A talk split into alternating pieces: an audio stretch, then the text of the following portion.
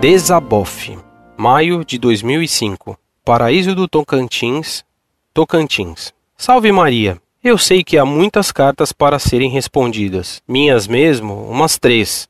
Quatro com essa. Mas quem mandou vocês alocarem na web um site tão consistente, consciente e de divina sabedoria para nós católicos, que estávamos quase apodrecendo num mar de insensatez de igrejolas carismáticas, com excesso de emocionalidade e pouco conhecimento. Padres mal preparados e pregadores que falam livremente sem saber catequizar. Fiz meu catecismo em 1984 e estou tendo que revê-lo, pois a igreja, pelo menos as que conheci, estão mais preocupadas em estourar balões, fazer dinâmicas chatíssimas, e olha que sou psicólogo, usando leigos para então fazê-lo. Pronto, acabou o meu desabafo. Agora é o desabofe. O que pregava Leonardo Boff? A teologia da libertação prega o quê? É lícita ou mais um delírio de autorreferência? Um abraço e um recado. Sempre que posso, falo do site até para os colegas do protesto, os filhos de Lutero e companhia.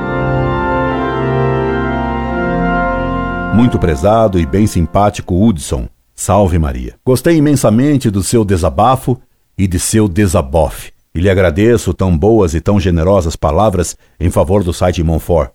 Deus lhe pague. Genésio Boff definiu a teologia da libertação como marxismo na teologia.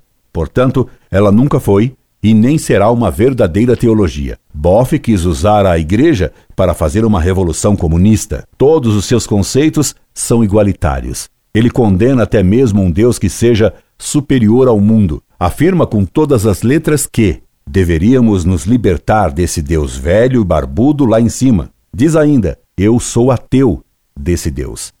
Pelos pobres, contra a pobreza, palestra de Boff em Teófilo Otoni. Publicarei logo mais um trabalho que está sendo digitado sobre os escritos de Boff. Talvez isso demore um tanto a ser feito.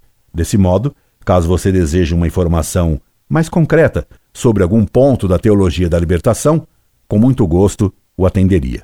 Um abraço contente pelo seu inteligente desabofe. Incorde e sempre, Orlando Fedeli.